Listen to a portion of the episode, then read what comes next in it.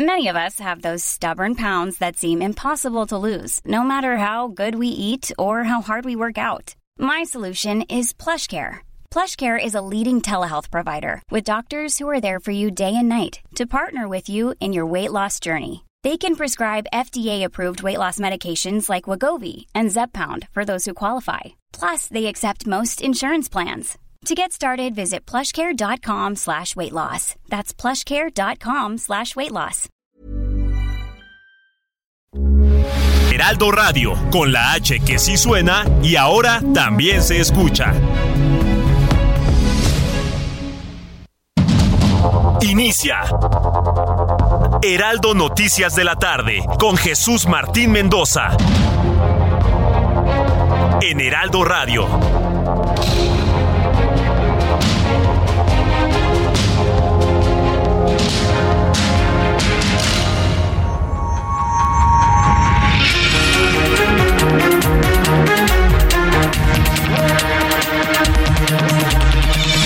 Son las 6 de la tarde en punto, hora del centro de la República Mexicana. Bienvenidos, muy buenas tardes. Escucha usted el Heraldo Radio.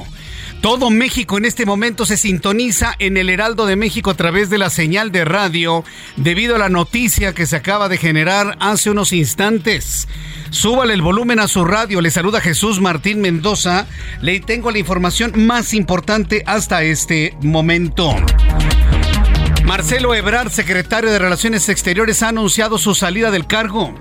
Hoy, como lo prometió, dio a conocer desde su punto de vista cuál es el camino que debe seguir el movimiento de regeneración nacional para la elección del candidato a la presidencia 2024 y anuncia su separación del cargo a partir del lunes 12 de junio. Es decir, a partir del próximo 12 de junio, Marcelo Ebrard dejará de ser secretario de Relaciones Exteriores. Dijo Marcelo Ebrard hace unos instantes, al momento de presentar todo este plan, que deja la Secretaría de Relaciones Exteriores a partir del próximo lunes con el propósito de dedicarse de manera llena, de lleno, completo, 100%, a difundir, dijo, el proyecto de la 4T, pero también de lleno a su campaña política para ganar la elección del presidente mexicano para que sea Marcelo Ebrard el candidato de Morena a la presidencia de México. Dijo que confía en lograr un acuerdo con equidad, transparencia y reglas claras. Esto fue lo que dijo Marcelo Ebrard hace escasos seis minutos. He resuelto también, y así se los transmito, solicitar y presentar mi renuncia a la Secretaría de Relaciones Exteriores a partir del lunes 12 de junio a primera hora, la próxima semana, con el propósito de dedicarme de lleno, con alegría y resolución, a defender el proyecto que encabeza nuestro presidente, el presidente Andrés Manuel López Obrador, en toda la República Mexicana. Ahí está el anuncio de Marcelo Ebrard luego de que dio a conocer su propuesta para la elección de candidato. Varias lecturas del anuncio. En primer lugar, en primer lugar, que no salió nada bien el encuentro de Marcelo Ebrard con el presidente ayer por la noche en la cena.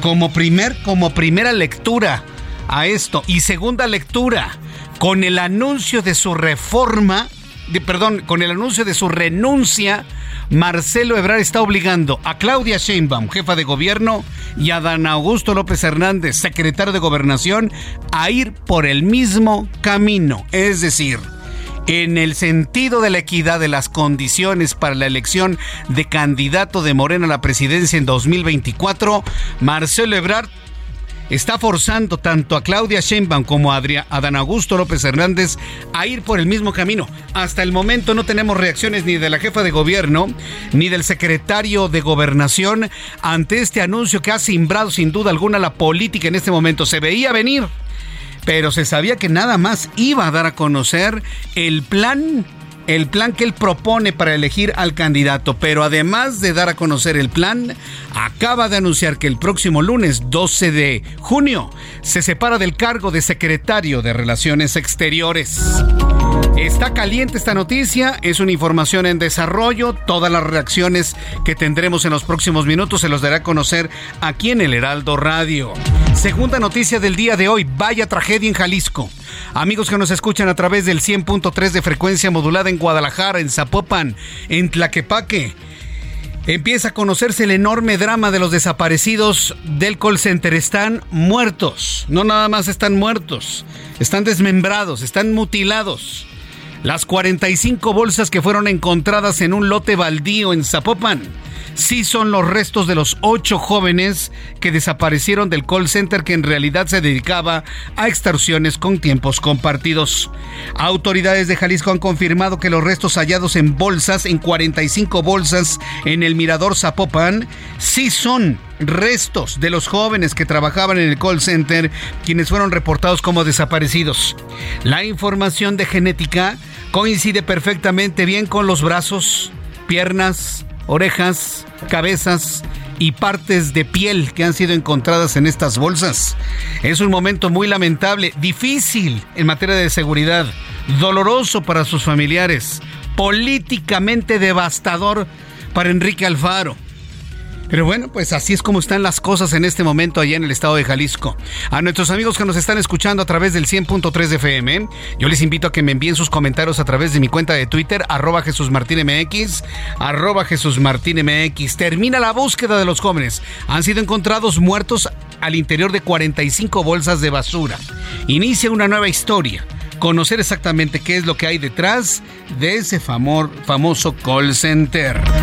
También le informo como tercer tema del día de hoy, bajo el argumento de que la gente no sabe, no le interesa y es asunto de cúpulas, el presidente mexicano evadió responder a los cuestionamientos sobre la eliminación de 65 normas oficiales mexicanas, entre ellas eliminó, escuche usted, 34 normas relacionadas con salud.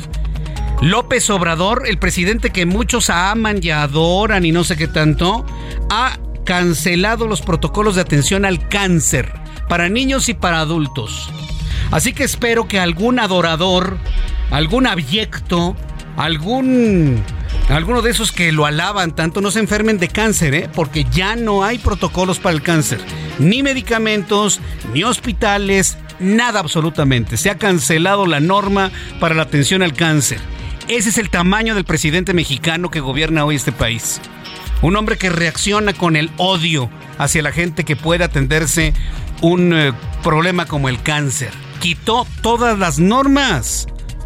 Y todavía puede haber gente que le diga, ay, bendito seas López Obrador. Quitó las normas para la atención de enfermedades como el cáncer lo que ha generado preocupación y rechazo principalmente en el sector médico del país. Se ha echado en contra todo el sector médico, a todos los médicos, a todos los especialistas, el presidente mexicano. Su argumento es, ay, es que estaban haciendo corrupción. Las cúpulas del poder, eh, los potentados, estaban haciendo corrupción. Nada más lo acusa en su conferencia matutina y nunca lo comprueba, nunca. Yo espero que los hoy adoradores de López Obrador, algunos les decimos chairos, espero que nunca se enfermen de cáncer, ¿eh? porque no va a haber protocolo para atención. Entonces lo platicaremos en los próximos. Pídanle a Dios no enfermarse, ¿eh? Pídanle a Dios no enfermarse porque no hay protocolos. Vaya tercera noticia importante del día de hoy. Y además le voy a tener con detalles más adelante que este martes el presidente de Ucrania, Volodymyr Zelensky, responsabilizó a las tropas rusas de destruir con explosivos la presa de Nueva Kajovka en la región de Gerson y alertó que 80 localidades se encuentran bajo el agua, por lo que catalogó al hecho como el mayor desastre medioambiental provocado por Europa en décadas. Estas son las noticias importantes. Cuatro temas a destacar el día de hoy. Por supuesto, más noticias importantes en resumen con Giovanna Torres. La bancada de Movimiento Ciudadano en la Cámara de Diputados presentó una iniciativa de reforma para evitar que los gobernadores, una vez que dejen su puesto, puedan ser embajadores o parte del sistema del Servicio Exterior mexicano, ello para evitar los premios que promueve el gobierno del presidente López Obrador con priistas. Gerardo Fernández Noroña, diputado federal por el Partido del Trabajo, tachó de sectaria la actuación del presidente Andrés Manuel López Obrador al no invitarlo a las reuniones que ha sostenido con los aspirantes a la candidatura presidencial. El resultado electoral en el Estado de México fue una derrota para millones de mexicanos que sienten que Morena lleva al país al desastre, consideró la senadora panista Lili Telles. Mediante un video en redes sociales, la también aspirante a la presidencia dijo que lo sucedido en el Estado de México debe mover a los opositores a la autocrítica y a la acción, pues reiteró que el voto anti-AMLO no es suficiente para ganarle a Morena. Una fuerte balacera se registró en el municipio de Guamúchil en el estado de Chihuahua la mañana de este martes. Medios locales apuntaron que la balacera dejó un saldo de un hombre decapitado, más de 700 casquillos percutidos, una camioneta incinerada y una iglesia baleada. Será el próximo 29 de junio cuando concluyan las actividades escolares en todos los planteles del nivel básico en Sinaloa, varios días antes de lo contemplado en el ciclo escolar, debido a las altas temperaturas que se han estado registrando en la entidad, con temperaturas arriba de los 40 grados. Debido a que la actividad volcánica del Popocatépetl ha disminuido en los últimos días, la Coordinación Nacional de Protección Civil anunció que el semáforo del volcán regresa a amarillo fase 2. El Comité Científico Asesor determinó que solo se registran algunas emisiones de bajo contenido de ceniza y la expulsión de fragmentos incandescentes es de menor volumen. Un juez de control vinculó a proceso a Jessica N. por su probable participación en la muerte de Patsy Jimena, alumna del Colegio de Bachilleres, quien falleció tras explotarle un petardo. La joven de 18 años se quedará en prisión por dos meses más en Santa Marta, Catitla. El abogado defensor de la chica detalló que su defendida fue vinculada por cohecho al haber sido la que le dio el petardo a la persona que lo lanzó en contra de Patsy Jimena. La madrugada de este martes falleció a los 83 años de edad la cantante brasileña Astrud Gilberto, una de las voces que internacionalizó el género de la bossa nova, especialmente por la canción La chica de Ipanema. La canción, un himno de la música popular brasileña, se consagró como la segunda más tocada en todo el mundo, sobre todo por ella.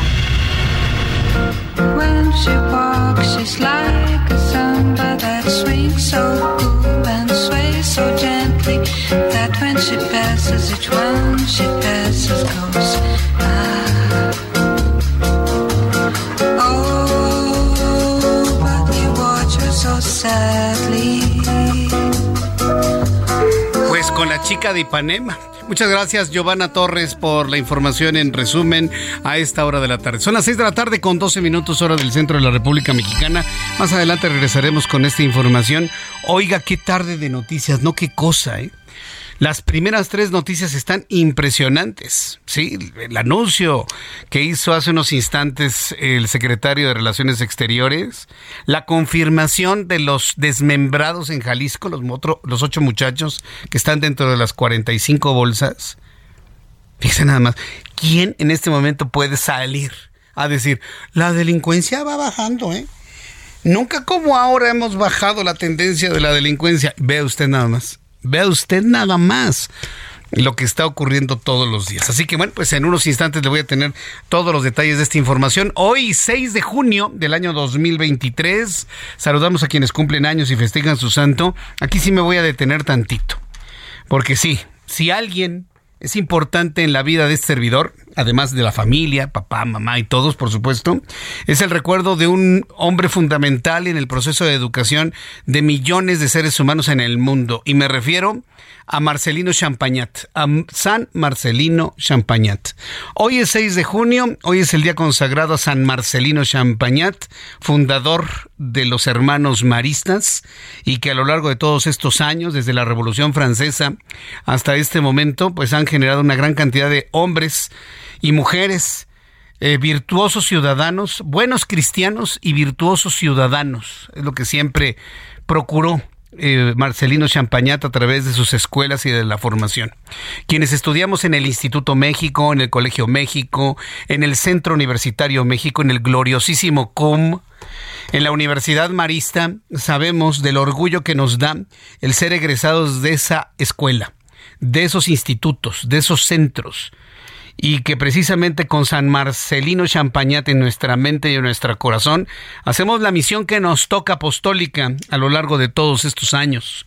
Así que hoy va un recuerdo para un grande de la educación, Ojalá y existan visionarios de la educación de hombres y mujeres como lo visualizó en su momento San Marcelino Champañat. Hoy, 6 de junio, día de San Marcelino, lo recordamos con todo nuestro cariño y todo nuestro respeto.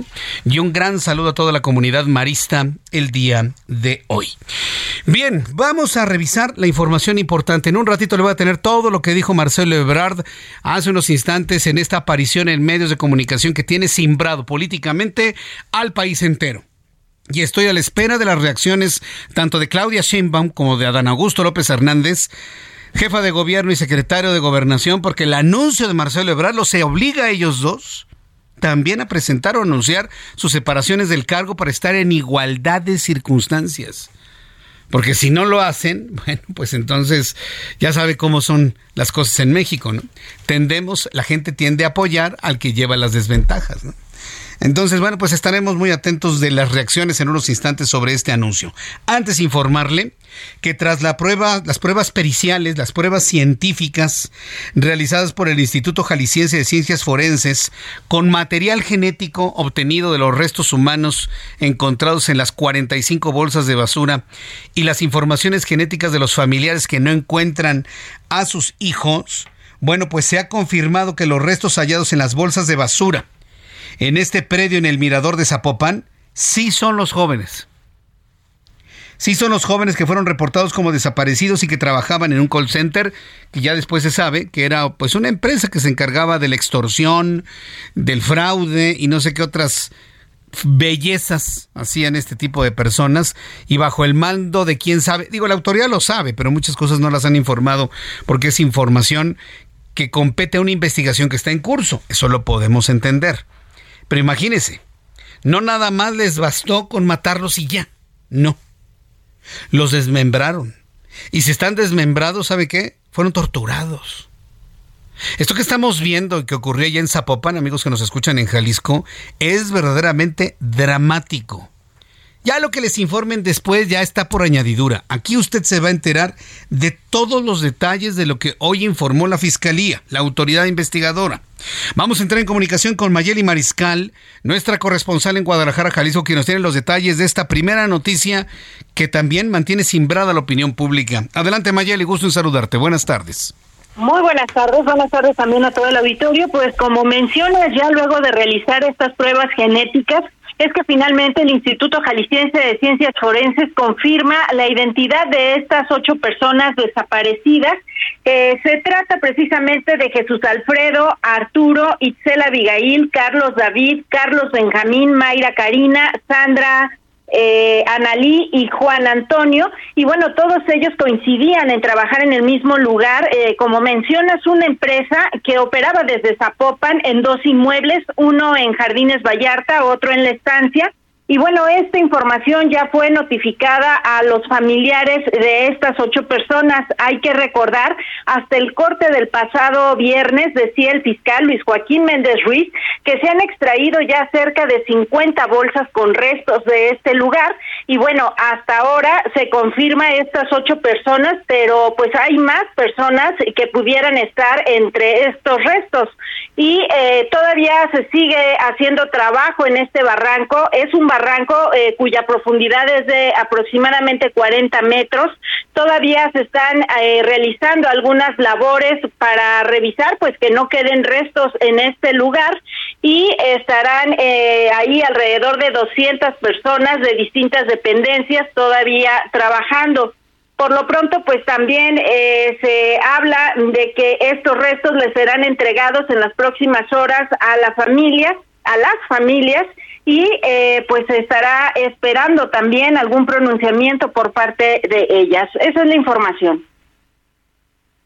Bien, pues eh, entonces digamos que esta parte de la historia, eh, Mayeli, se ha terminado, es decir, ya se sabe cuáles son, eh, dónde están estos jóvenes. Ahora, ¿ya informaron esto a los familiares? ¿Ya tienen conocimiento? ¿Y qué es lo que va a suceder después de esta confirmación de la identidad, Mayeli?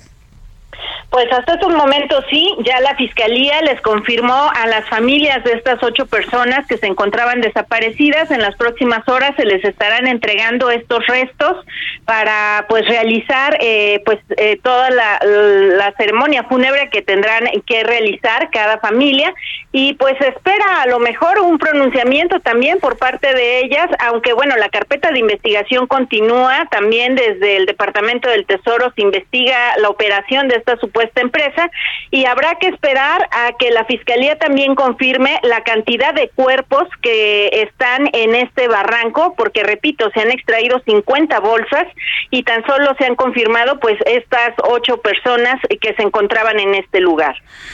Bien, pues muchas gracias por la información. Gracias, Mayeli. Seguimos al pendiente. Buenas Seguimos al pendiente. Qué dolor, ¿eh? Yo platiqué aquí con dos mamás, ¿verdad, Giovanna? Dos mamás.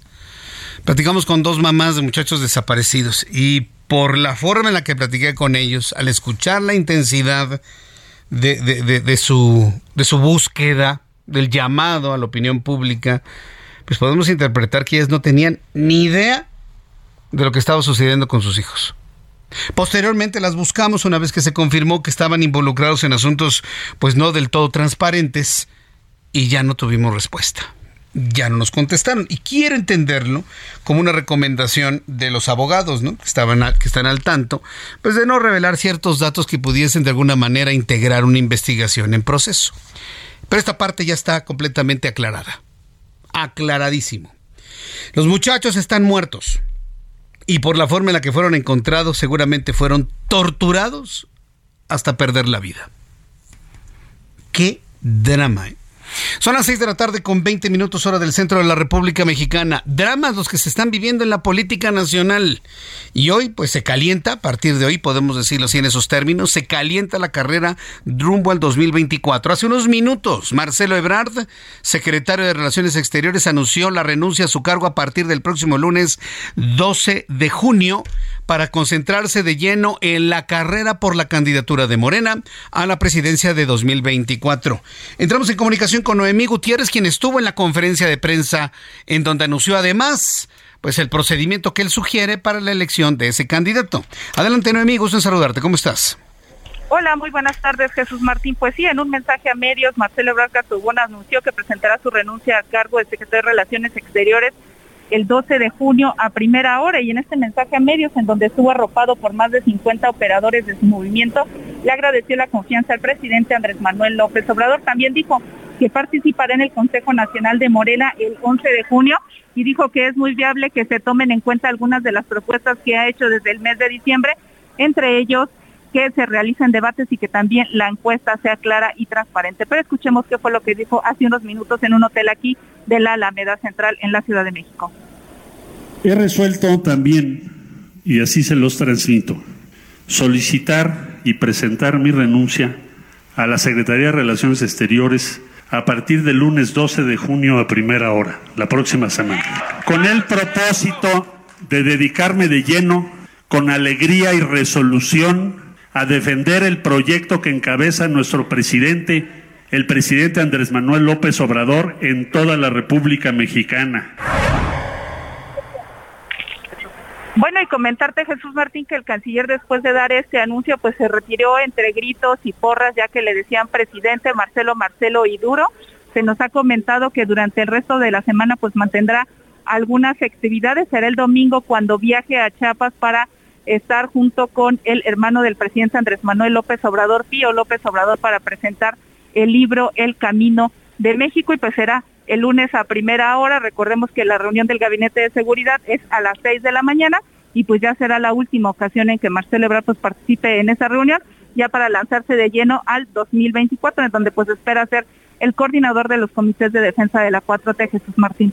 Eh, eh, entonces, Noemí, el anuncio mismo de su separación del cargo, que de por sí en sí mismo presiona a la jefa de gobierno Claudia Sheinbaum y al secretario de Gobernación a tomar la misma decisión, este mismo anuncio superó por mucho, ¿no? El, eh, su anuncio original, ¿no? De la propuesta, del procedimiento para la elección del, del candidato, ¿no? O del aspirante, Noemí.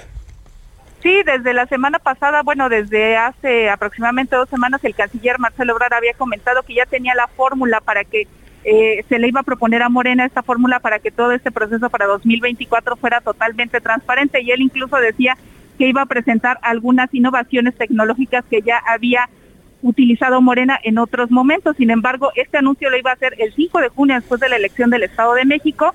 Finalmente lo pos ayer mandó un video en redes sociales donde decía que lo posponía y después posteriormente a partir de las ocho y media de la noche pues se llevó una reunión entre el presidente Andrés Manuel López Obrador con las cuatro corcholatas gobernadores y además otros operadores del movimiento de Morena. Y ahí pues ya se eh, pudimos conocer que el presidente López Obrador pues le dijo que quiere la unidad, también pidió reglas claras y pues ya este anuncio pues completamente ya supera todo y pues sí, está está poniendo eh, eh, presión a este proceso interno de Morena porque recordemos que tanto Claudia Sheinbaum como Dan Augusto pues ellos han dicho que no se van a separar del cargo y es lo que ha insistido el, canciller Marcelo Ebrard Martín. Correcto, bueno, pues muy interesante. Gracias, Noemí, por lo completo de esta información. Que tengas muy buenas tardes, Noemí. Muy buenas tardes. Estoy buscando a la dirigencia nacional de Morena. Estoy buscando a la dirigencia nacional de Morena. Espero después de los anuncios conversar con alguno de ellos. Regresamos. Escucha las noticias de la tarde con Jesús Martín Mendoza. Regresamos.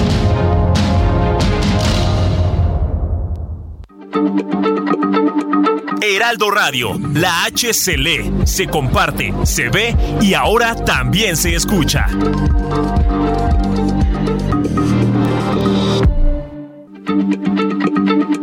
Heraldo Radio, la H se lee, se comparte, se ve y ahora también se escucha.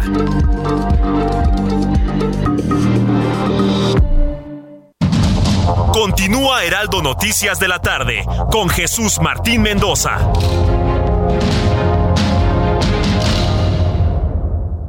CAT promedio de 31.1% sin IVA. Vigencia del 3 al 31 de mayo. Detalles en ram.com.mx. Aprovecha el mes del trabajo RAM con las mejores promociones del año para estrenar una RAM 4000. La única pickup doble cabina que carga con más trabajo. Llévatela con tasa desde 9.75%.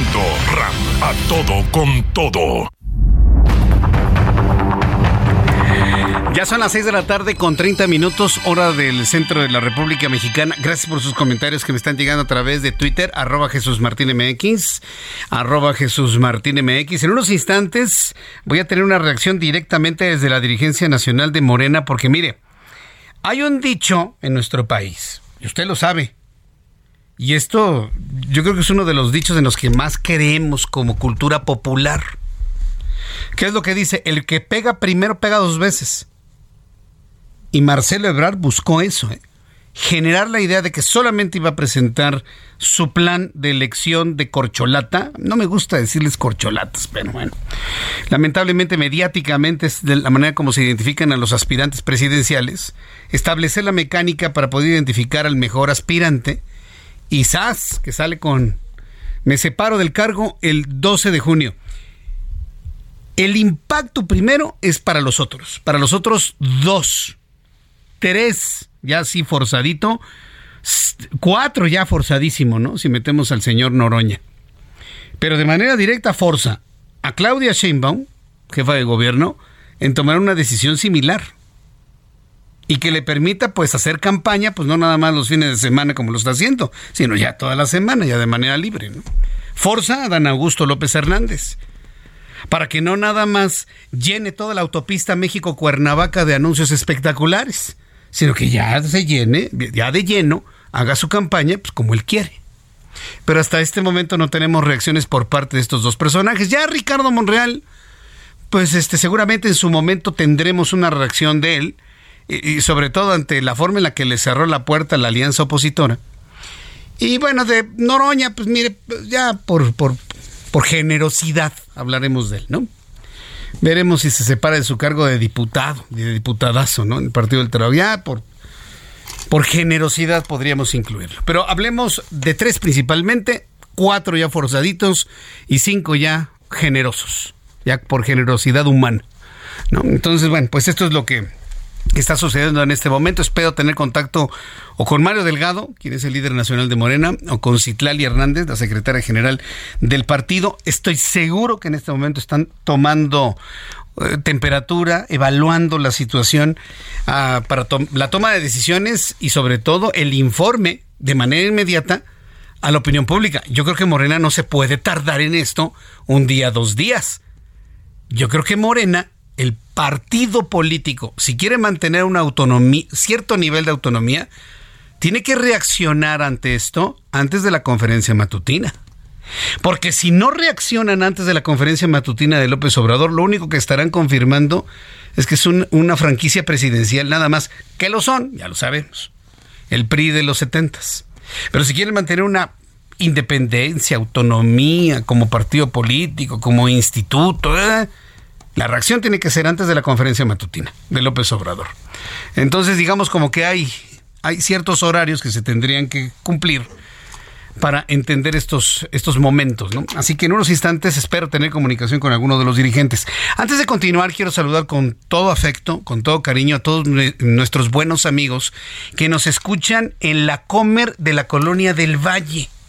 De manera concreta, Hilario Hernández, como usted lo sabe, pues la Comer son buenos amigos del Heraldo de México, del Heraldo Radio, del Heraldo Televisión. Actualmente están en su temporada naranja. Nos están invitando a, hacer compras de 3x2, etcétera, etcétera, ¿no? Así que a todos nuestros amigos de la Comer les mandamos un saludo. Y en especial a don Hilario Hernández. Fíjese que Hilario Hernández nos escucha desde que estábamos allá en la otra estación, allá en Radio Red. Se encontró mi compañero eh, Heriberto Vázquez allá en un control remoto que hicieron en la nueva Comer de la colonia del Valle. Y se lo encontró en la zona de Bistro, que es como un restaurantito que tienen muy bonito, de muy buena calidad, ahí en la nueva Comer, que está en la colonia del Valle. Nos mandó muchísimos saludos. Me llegó la grabación y don Hilario, pues agradecerle infinitamente a usted, a su familia, a sus amigos. Y ahora le voy a pedir que le diga a todos sus compañeros y a toda la Comer de la colonia del Valle, que fíjese que muchos la identificamos como la Comer de Silanes. Mis gente conocida y demás la conocemos como la Comer de Silanes. ¿Por qué de Silanes? Porque eran las instalaciones de los laboratorios Silanes. Ahí en Gabriel Mancera, mm, eh, Miguel Laurent y la calle de Amores, precisamente frente al Instituto México. Todo eso que eran los laboratorios Silanes. Silanes le vendió los terrenos a la Comer y en esos terrenos, la Comer regresó a la Colonia del Valle, porque originalmente tenían su, la comercial de Pilares, se la vendieron a Soriana, ahora Soriana es otra empresa que tiene también su campaña de esta temporada con, con Julio Regalado y del caso de la Comer con su temporada naranja de regreso en la Colonia del Valle. Pero muchos lo conocemos como la Comer de de Silanes, de los laboratorios Silanes. Bueno, saludos Hilario. Gracias por estar siempre con nosotros, escucharnos y le invito a que siempre nos recomiende, por favor, con sus amigos. Esta reacción de Marcelo Ebrard el día de hoy tendría una relación directa a lo ocurrido ayer en la cena. Ayer hubo una cena que se comentó mucho porque no fue dentro del Palacio Nacional, sino en un restaurante cercano a las instalaciones del, del Palacio Nacional. El presidente de este país, Hoy en la mañana, pues dio detalles, ¿no? De este encuentro que tuvo con Marcelo Ebrard, con Claudia Sheinbaum, con Adán Augusto López, con Ricardo Monreal, con otros gobernadores. Y ahí aseguró que no, no inclinará la balanza ni habrá dedazo a favor de ningún aspirante a Morena a la candidatura presidencial para 2024, luego de haberse reunido con gobernadores y aspirantes en un restaurante del centro histórico. López Obrador justificó que el encuentro al que también asistió el virtual, la virtual gobernadora del Estado de México, Delfina Gómez, fue para felicitarla por su triunfo en las elecciones del domingo y aprovechó para pedir unidad entre todos sus colaboradores para que no haya divisiones. Esto fue lo que dijo el presidente de México. No, no, eh, hablamos en general de eh, mantenernos unidos. Yo he hecho el compromiso de que no voy a participar inclinando la balanza en favor de nadie en lo que tendrá que venir. Nada de tapados, nada de dedazo, nada de destapes, nada de imposición. Al, allá donde está la casita en el mástil de los barcos, donde mandan a los marinos, ¿no? Que se portan mal. Al carajo, eso. No eran yo pienso que no era necesario decir carajo, presidente. No era necesario. ¿Cómo para qué? Así como, a ver, dígame, ¿cómo para qué? Eso no lo vuelve mejor, ni peor, ni nada, ¿no? O sea, no viene al caso como que, ¡y! También hubo reacciones de Ricardo Monreal. ¿Y sabe quién está dolidísimo? Pero así, dolidísimo con el presidente. Gerardo Fernández Noroña. ¿Sabe por qué? Porque no lo invitaron a la cena. Yo nomás le voy a decir una cosa, presidente. No deje de invitar a Noroña. Y no porque me caiga muy bien, sino porque no le conviene tener a un hombre igual que usted, con un dolor emocional cerca de usted, porque al ratito le va a voltear bandera. ¿eh? Yo nomás, recomendación de cuates. No lo, no lo hiera emocionalmente a, Noroña porque lo va a tener cerca y luego usted no va a saber ni por dónde. Mejor invítelo, apapáchelo. Ha trabajado mucho por su imagen, dígale sí, hombre, te quiero mucho y ya. No le conviene tener un hombre como él, enojado, dolido y sentido como está Gerardo Fernández Noroña. Mientras tanto, otra de las noticias que ha causado verdaderamente preocupación, sobre todo en el sector médico, en todo el país. Escuche usted esto, no, no damos crédito a lo, a lo anunciado el día de hoy. El presidente mexicano evadió responder a los cuestionamientos sobre la eliminación de 65 normas oficiales mexicanas. Entre ellas hay 34 relacionadas con temas de salud por enfermedades como cáncer, ya no hay protocolos contra el cáncer ni para niños ni para adultos. Tampoco va a haber protocolos para la atención de la diabetes, que es una enfermedad extendidísima en México debido al consumo de jarabe de maíz de alta fructosa. Ya lo hemos platicado con algunos analistas aquí en el Heraldo. Al asegurar que es un tema que la gente no sabe, no le interesa y es un asunto de cúpulas, ¿cómo no le va a interesar a la gente la salud de su familiar? A ver, presidente, ¿quién lo engañó diciéndole que a un hijo, a una hija, no le interesa el cáncer de su padre, la diabetes de su madre, la diabetes del hermano o su propio cáncer y su propia diabetes? ¿De dónde saca eso? Según el presidente mexicano, es un asunto de los negocios de las élites. Otra vuelta. ¿Qué, qué problema tiene con la gente que se esfuerza y gana dinero, eh? Ya, presidente, ¿cómo cree? Deje a la gente trabajar, deje que el país funcione. Hay gente que tiene, hay gente que no tiene. Y los que tienen normalmente tuvieron esfuerzo, tiempo, paciencia para tenerlo. Y si es una empresa que fabrica medicamentos y gana bien, o distribuye medicamentos y gana bien, ¿cuál es su problema? ¿Por qué trae usted la idea de depauperar al país? Élites. ¿Cómo le duele la élite al presidente? Y en ese combate a las élites ya nos dejó sin protocolo de cáncer y de diabetes a millones, millones de mexicanos, porque aparte, espérenme tantito, son enfermedades tan extendidas en la sociedad mexicana. Le preocupa más que si es una élite, que si son traficantes de influencias. Y justificó que su gobierno jamás haría algo que perjudicara al pueblo de México. Es incongruente lo que usted está diciendo. Lo que usted dice en las mañaneras son incongruencias, presidente. ¿Cómo dice que nunca harían un daño a la gente y le está quitando el protocolo para que los atiendan de estas enfermedades? Yo no lo entiendo. Yo no lo entiendo. A pesar de que estas normas garantizaban la prevención, atención, diagnóstico de diferentes enfermedades para la población mexicana, ¿quieres escucharlo cómo lo dijo en la mañana? A ver, se lo voy a presentar para que luego no me digan que, ah, es que lo interpretaste mal, Jesús Martín. A ver, vamos a escucharlo. Y acerca de lo de las normas, pues te aseguro que la gente ni sabe. Ese es un asunto de una cúpula, este, de gente que está metida en el comercio de los medicamentos y que este, no quieren que haya regulación o que haya mucha regulación de acuerdo a lo que les conviene. Por eso aquí ni vamos a tratar ese asunto. Dios de mi vida. En la línea telefónica el doctor Héctor Jaime Ramírez Barba diputado federal del Partido Acción Nacional. Diputado eh, Héctor Jaime Ramírez Barba, gracias por estar con nosotros aquí en el Heraldo. Gracias por tomar la llamada. No, hombre, muchas gracias. De comentarte que soy médico, además de legislador. Algún defecto médico. que tener, pero soy médico. Sí, sí. también. Precisamente por eso fue la idea de, de, invitarlo, debido a la sensibilidad que como diputado y al mismo tiempo como médico puede usted conocer de este asunto, donde el presidente habla de cópulas habla de élites, habla de negocios, habla de traficantes, habla de influencias. Ah, pero también dice que nunca haría nada en contra del pueblo. De verdad, yo no lo entiendo.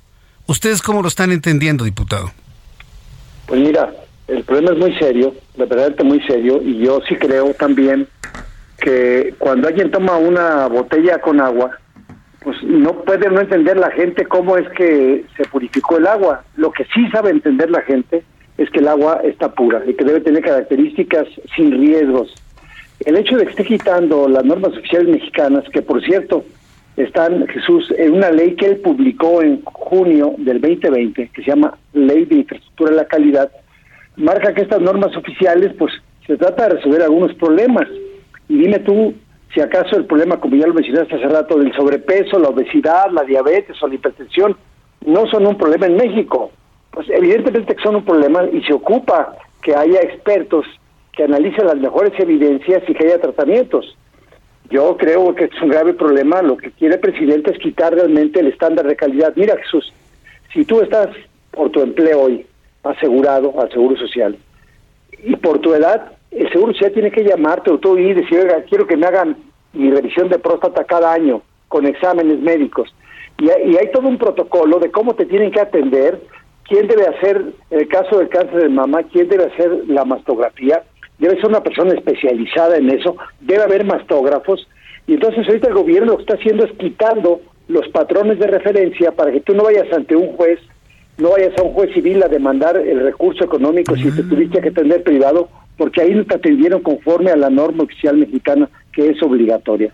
Lo que debe la gente saber si el gobierno lo que quiere es quitar el patrón de referencia para no tener que gastar como lo ha estado haciendo sin gastar nada y muriendo la gente como tú ya, lo referías. Me parece muy muy serio el tema y por eso estamos pidiendo que en los próximos 30 días a partir del día primero de junio que se publicó se ha revisado norma por norma de cara a la sociedad y el presidente además miente porque no es un tema de medicamentos, es un tema, si, si alguien revisa la norma oficial mexicana del cáncer, fue hecho por puras instituciones oficiales investigadores, no los burócratas ni los políticos. O sea, los expertos en cancerología, los expertos en genética, los expertos en radiología, cuál es la mejor manera para que una mujer sea detectada lo más tempranamente posible, que sea tratada lo más rápidamente posible, de la mejor manera y además con todos los estudios genéticos y con los mejores medicamentos. Eso es la norma oficial mexicana, Jesús, por eso se actualizan cada cinco años. Eh, doctor, eh, este asunto tiene, no, no, puede prevalecer. O sea, yo no me imagino a un país como México, con todo lo que hemos avanzado, que le quiten estas normas y quitarle la posibilidad a un paciente de poder reclamar un procedimiento ya establecido para la atención de, de su enfermedad. ¿Tendrá nuevamente que aparecer la Suprema Corte de Justicia de la Nación para darle una patada a estas ocurrencias del presidente? ¿O qué? ¿O cuál es la alternativa que tenemos como ciudadanos? Para pues mantener nuestras normas mexicanas, que no son de él, son normas del país? Yo veo tres, mi Jesús. El más importante es el que estás haciendo tú. O sea, el que el presidente diga que la gente no sabe y por eso no hay que tratarlo, la gente sí sabe que si tiene un cáncer y hay un método que le puedan decir tempranamente, fíjate, por ejemplo, si la madre tiene cáncer, la abuela tuvo cáncer y la nieta, pues la nieta debe tener ya el estudio genético para saber si existe un gen que tenga un cáncer en el seno y no esperar a que eh, crezca el cáncer y luego ya intentar tratarlo. Si una gente es diagnosticada con un tumorcito en el seno, debe ser rápidamente vista por especialistas y tratado. Entonces, el hecho que tú lo estés haciendo visible es muy importante. El segundo tema es que todos los profesionales de la salud, que hoy tienen un estándar de calidad, que pueden ser exigibles en su tratamiento para ellos y ordenado de manera puntual, pues están perdiendo un patrón de referencia. Yo les pido a todos los médicos, enfermeras y técnicos que manejan este tipo de enfermedades, que nos haga favor de alertar mucho más a través de sus redes sociales y hacer saber que lo que está haciendo López Gatel es otra negligencia casi criminal como la que hizo con el manejo de la pandemia y que va a tener repercusiones directas no en la norma, sino en su salud, en la posibilidad, por ejemplo, si es un niño que le pica un alacrán, tenga la posibilidad que en el centro más distante rural o en el mejor hospital de México, privado o público de asistencia social, debe haber el suelo antialacránico para salvarle la vida. Eh, de eso estamos hablando. Y el tercero y último es que todas las organizaciones, los civil que te escuchen, Jesús, además de los médicos, que levanten la voz. Ya estamos viendo muchas sociedades ya están los colegios médicos poniendo sus cartas, haciendo saber al presidente que le está engañando otra vez López Gatel, que tiene muy buen verbo, pero tiene muy poca sensibilidad para cuidar a los mexicanos, que es su gran responsabilidad. Mira, quisiera retomar este ejemplo porque sí, efectivamente, el objetivo de platicar con usted y darle a conocer la información al público que nos oye en todo el país y en los Estados Unidos es visibilizar esto que está haciendo el presidente mexicano. Es decir, al no existir una norma, por ejemplo, para que un hospital tenga un tratamiento antialacrán. Eso significa que sea un niño, por ejemplo, en Morelos o en Guerrero, que tienen, eh, junto con Michoacán, el índice más alto de picaduras por alacrán en el país. Llegan al hospital y no tienen el medicamento, entonces ya el hospital ya no va a estar obligado a, tener esos medicamentos por norma. Y le pueden decir, no, pues a mí ya nadie me obliga a tener esos medicamentos en Anaquel.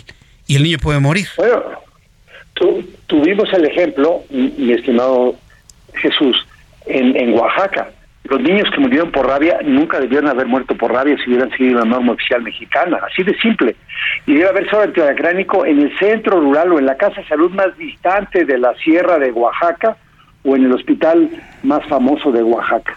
Así es, así es la norma, es obligatoria para públicos y para privados, Jesús, ¿ves? No es un tema solo del sistema público. Entonces, cuando el gobierno se quiere quitar esa responsabilidad de poderlo tú demandar, porque hoy la Constitución te permite demandar al gobierno, al Seguro Social o al ISTE, si no hace bien las cosas contigo. O puede pasar, como ha ocurrido ahora, que ocultan la información por seguridad nacional, por ejemplo, de la cantidad de mujeres que han muerto después de haber sido anestesiadas con un medicamento, quién sabe de qué naturaleza, y el gobierno mexicano se quiere lavar las manos encerrando no sé a quién, no sé a qué personas, ¿no? Qué barbaridad. Y lo mismo va a pasar con el cáncer nadie va a estar obligado a tener los tratamientos, el equipamiento para el diagnóstico oportuno, lo mismo para la diabetes. ¿Qué otras enfermedades quedaron al garete, por decirlo con un término dominguero, este doctor? La, la, osteoporosis, la cirugía oftalmológica, la atención y el tratamiento de las adicciones. Fíjate, ellos piensan que nomás haciendo anuncios de radio pueden ellos salvar a los niños con adicciones. La asistencia social para niños, niñas y adolescentes en situación de riesgo y vulnerabilidad pues mira, si tú sumas cáncer de próstata, cáncer de mama, cáncer de cuello del útero, diabetes, hipertensión, sobrepeso y obesidad, osteoporosis, salud mental, adicciones, bueno, hasta el dengue lo quitaron ya para el manejo del dengue. ¿Ves? Como pues, están empezando a morir muchas gente de dengue y no tienen la vacuna para el dengue porque no la han puesto. Pues no quieren poner que si hoy las evidencias muestran que lo mejor es que vacunemos a, la gente con dengue, para el dengue, pues eso va a costar dinero, mejor no lo ponen y mejor quitan la norma. De ese tamaño están las cosas. Al acranismo lo están quitando. No, a ver, eh, se lo pregunto ahora como diputado, como legislador, tenemos que detener el desmantelamiento que está generando este señor. Así lo digo. Lo tenemos que pues detener. ¿Qué hacemos, diputado?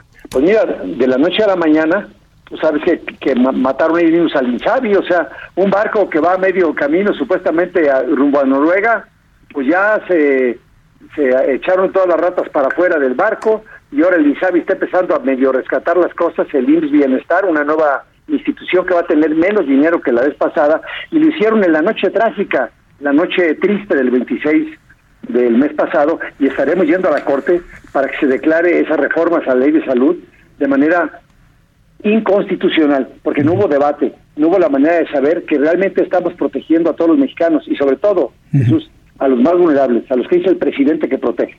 Bien, yo creo que ustedes como diputados de la oposición no pueden perder un solo minuto en generar una controversia constitucional sobre este asunto. Estamos en eso y ya hemos, ya hemos presentado, estamos trabajando esta última porque se acaba de publicar apenas esta reforma, ¿te acuerdas tú?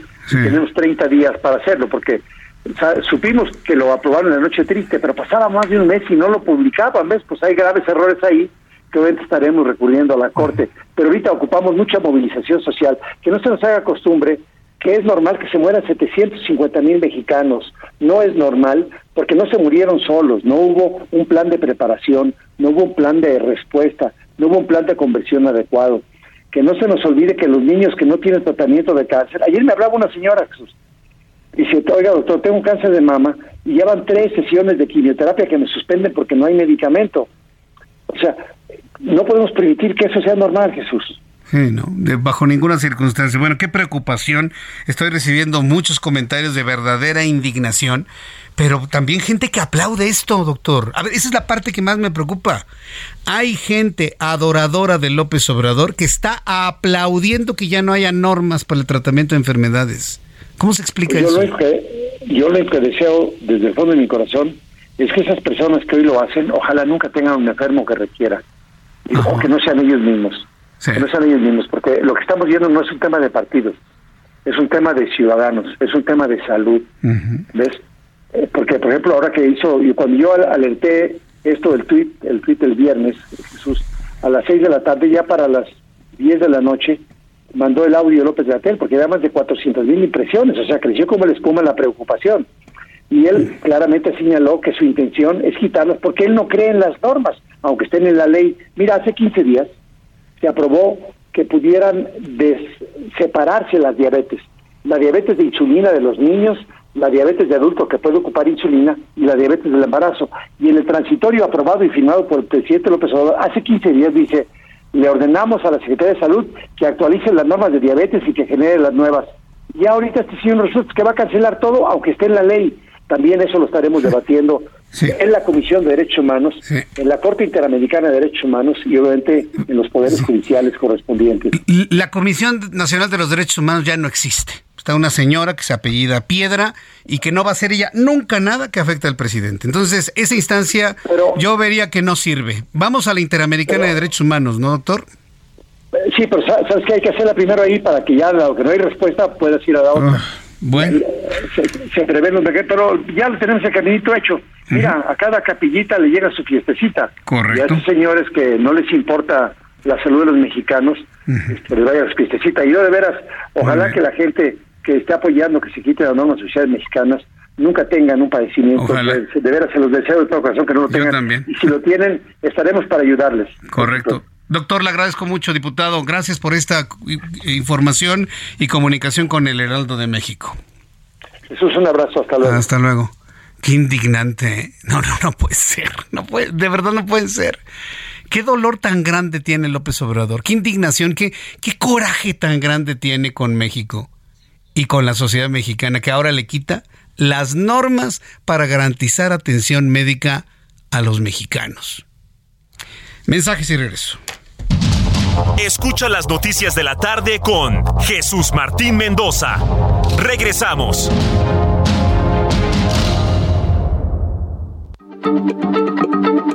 Heraldo Radio, la H se lee, se comparte, se ve y ahora también se escucha.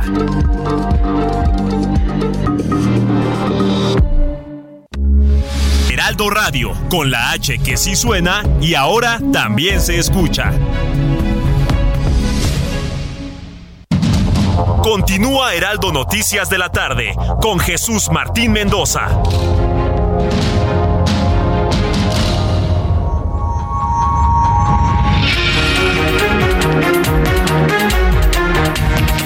7 en punto, las 7 en punto hora del centro de la República Mexicana. Estamos entrando a la segunda hora de información aquí en el Heraldo Radio. Gracias por estar con nosotros, a nuestros amigos que nos escuchan en todo el país, en los Estados Unidos y también a través de nuestras plataformas digitales del Heraldo de México. Sean ustedes bienvenidos y gracias por estar con nosotros. Más adelante le voy a informar más adelante le voy a informar cómo ya el Movimiento de Regeneración Nacional se prepara para la elaboración de todo su Em, de todo su planteamiento, este documento grande, amplio, para poder eh, abordar el camino hacia la elección del aspirante presidencial hacia el 2024. Va a ser un documento amplio, largo, de consenso, que lo van a tener que leer, porque en México no estamos acostumbrados a leer nada.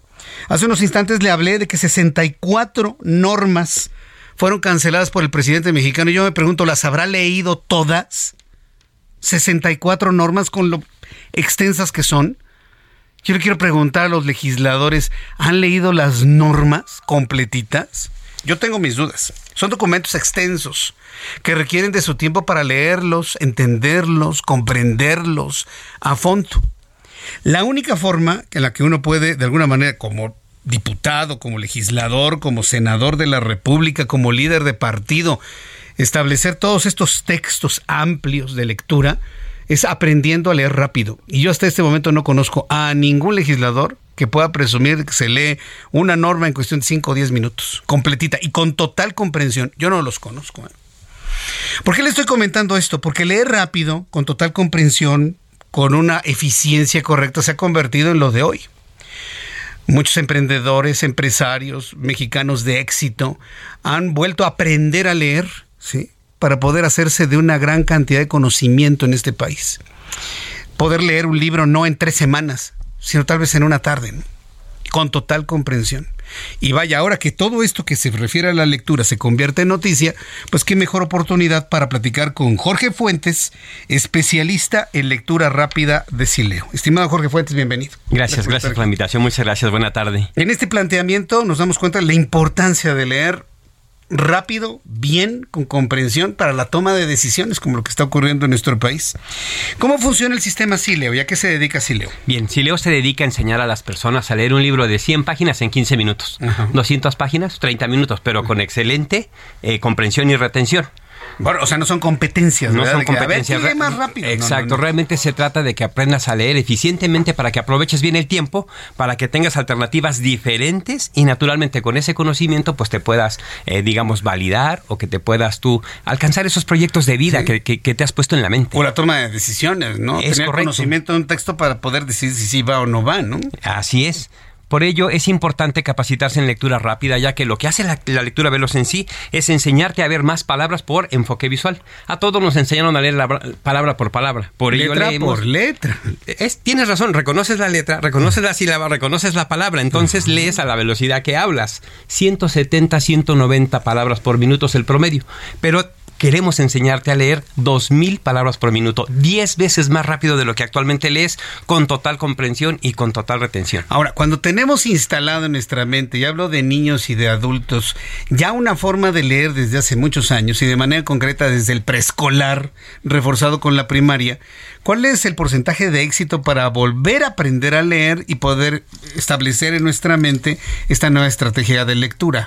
Eh, la, oportunidad, la oportunidad realmente es alta, ya que más o menos un 92% de los, de los mexicanos que se capacitan en lectura rápida lo logran y lo logran en cuatro meses, dedicando una hora por semana, haciendo dos ejercicios diarios de 15 minutos, logran hacer un cambio significativo en el campo lector, que lo logramos expandir para que veas eficientemente y también eliminamos la subvocalización, que es el el principal distractor interno en los seres humanos cuando leemos. Sí, hay mucha gente que va leyendo y va hablando mientras va leyendo, ¿no? Entonces, o, lo escucha en la cabeza. O, lo está escuchando en la cabeza. Son vicios, ¿no? Que se generaron durante el aprendizaje de la lectura del, del México de antes, ¿no? Es correcto. Y mira, dijiste vicios porque las personas no lo vemos así. Por ello es importante que quien nos está escuchando ya sea que te gusta la lectura o no te gusta la lectura, pero quieres mejorar, contáctame 55 5500 2696. A ver otra vez, más despacito. Claro que sí, 55 55 00 2696. Haz una llamada perdida, es decir, llama y cuelga. O mejor aún, envíame un WhatsApp, envíame la frase yo sí leo.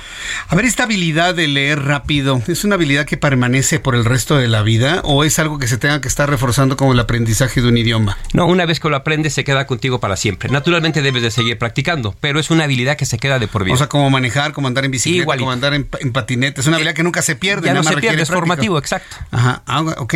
o sea, genera unas nuevas conexiones cerebrales para poder establecer de acuerdo, una, la habilidad. ¿no? Una vez que generas esta sinapsis, una vez que tú eh, adquieres este buen hábito, se va a presentar cada vez que, lo, que, tú quieres leer algo. Por ejemplo, si alguien está en casita y quiere leer algo, se va a dar cuenta que puede ver solo una palabra o dos por enfoque visual pero es automático, no lo controlas. Cuando tú aprendes lectura rápida, cuando la vayas a practicar, en automático ves la línea completa. Pero esto no es mágico, es decir, el, estudiante tiene que dedicarle tiempo, trabajo y esfuerzo. Desde luego se requiere una práctica y lo bonito de esto es que lo pueden aprender niños de nueve años en adelante hasta donde la vista y las ganas lo permitan. Muy bien. Ingenieros, doctores, licenciados, toda el área de profesional lo puede aprender, los empresarios lo pueden aprender, los académicos, nuestros maestros, todo el mundo puede practicar lectura Políticos, señores, a ver, diputados en Ahí tiene nuestra naveta ahí de casi 700 personas. Ahí hay mucha oportunidad, que vengan. Mucha, mucha, sobre todo para que luego no nos hagan con que ya aprobaron quitar normas. ¿Y las leíste?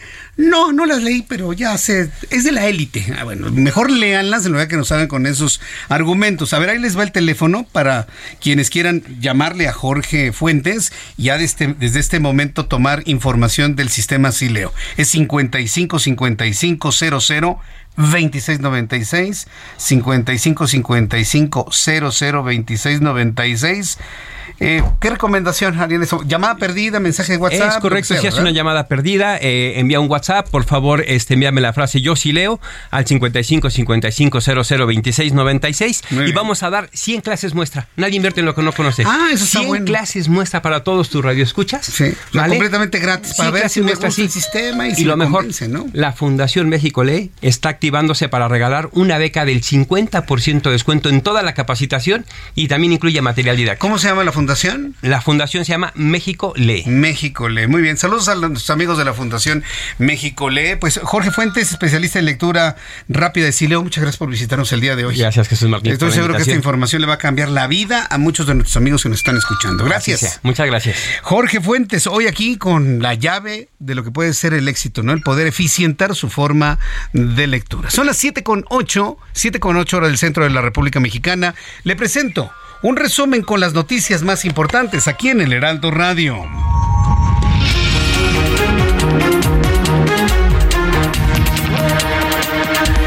En resumen, en el Heraldo Radio, le saluda Jesús Martín Mendoza con toda la información. Le doy a conocer en primer lugar que el próximo 11 de junio el Consejo Nacional de Morena va a definir las reglas y fechas del proceso interno. Fíjense las fechas, ¿eh?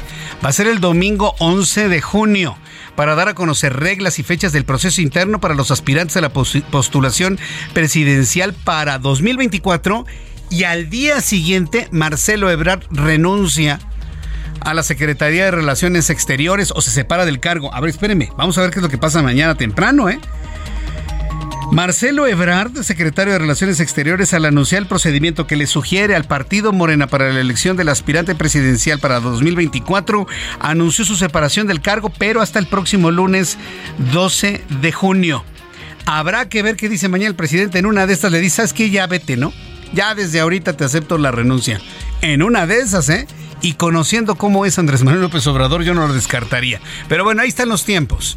Marcelo Ebrard anuncia su salida de, Relaciones Exteriores para dedicarse de lleno a la, al ser aspirante presidencial de Morena lunes 12 y el partido Morena anuncia el 11 de junio, el domingo, su Consejo Nacional para definir las reglas y fechas del proceso interno para los aspirantes. Mario Delgado, dirigente nacional de Morena, dijo que el método es la encuesta, pero sí se pedirá la renuncia de los que son funcionarios. Hasta el momento no tenemos reacciones, digamos, visibles por parte de integrantes del Movimiento de Regeneración Nacional en esta aspiración de carácter eh, presidencial, pero espero tener contacto con algún integrante de este partido en los próximos minutos. No se separe ni un solo minuto de El Heraldo Radio. Mientras tanto, la ministra presidenta de la Suprema Corte de Justicia de la Nación, Norma Piña, dio trámite a la solicitud de Santiago Krill sobre dar atención prioritaria a la controversia constitucional que promovió el INAI por la falta de tres comisionados que por orden de un juez ya empezaron a sesionar con tan solo cuatro comisionados. También le informo que el gobernador, el gobernador de Veracruz, le informaré con mayor detalle. Cuitlagua García anunció la detención de la jueza de Cosamolapan, Angélica Sánchez Hernández, quien liberó a Itiel, alias el compa Playa, quien fue acusado de varios delitos. Le voy a tener los detalles un poco más adelante aquí en el Heraldo Radio. Bueno, pues ya en este resumen de noticias te informo que en entrevista con el Heraldo Radio, el médico y diputado federal del PAN, Héctor Jaime Ramírez Barba, y a propósito de la cancelación de 65 normas oficiales mexicanas por parte del presidente mexicano, aseguró que tiene por objetivo quitar el estándar de calidad de los servicios de salud del país, así como el patrón de referencia, lo que exime al gobierno de la atención de la población, las muertes y las instituciones públicas y las denuncias que se interpongan contra servicios de salud. Imagínense lo que hizo López Obrador es quitar todo el protocolo de atención y si a usted no lo atienden, ya no va a tener posibilidad de exigirle a nadie que lo atiendan porque pues como no hay protocolo, como no hay norma, tú no me puedes exigir tener el equipo, ni el medicamento, ni el respirador, ni nada por el estilo. ¿Sabe cuánta gente va a morir ante estos casos de negligencia? Bueno, esto fue lo que planteó Héctor Jaime Ramírez aquí en el Heraldo Radio.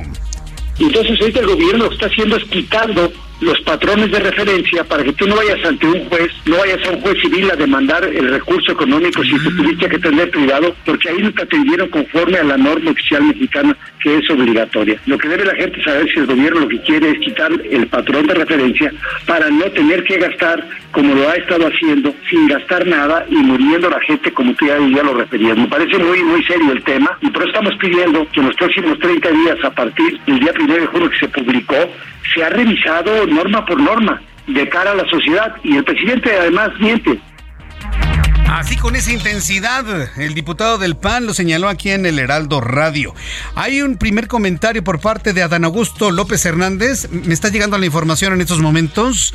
Adán Augusto López Hernández, secretario de Gobernación, escribe subió en su cuenta de Twitter una reacción al anuncio que hizo Marcelo Ebrard para continuar con la cuarta transformación y el aspirante escribió, hace muchos años un paisano me enseñó que en política se debe construir el equilibrio entre la razón y la pasión. Ay, pues López Obrador, lo que siempre dicen de la mañana, todos los días lo dice.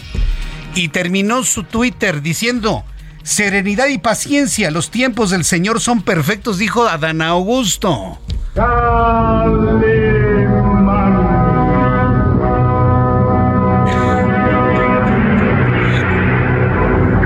con los hombres.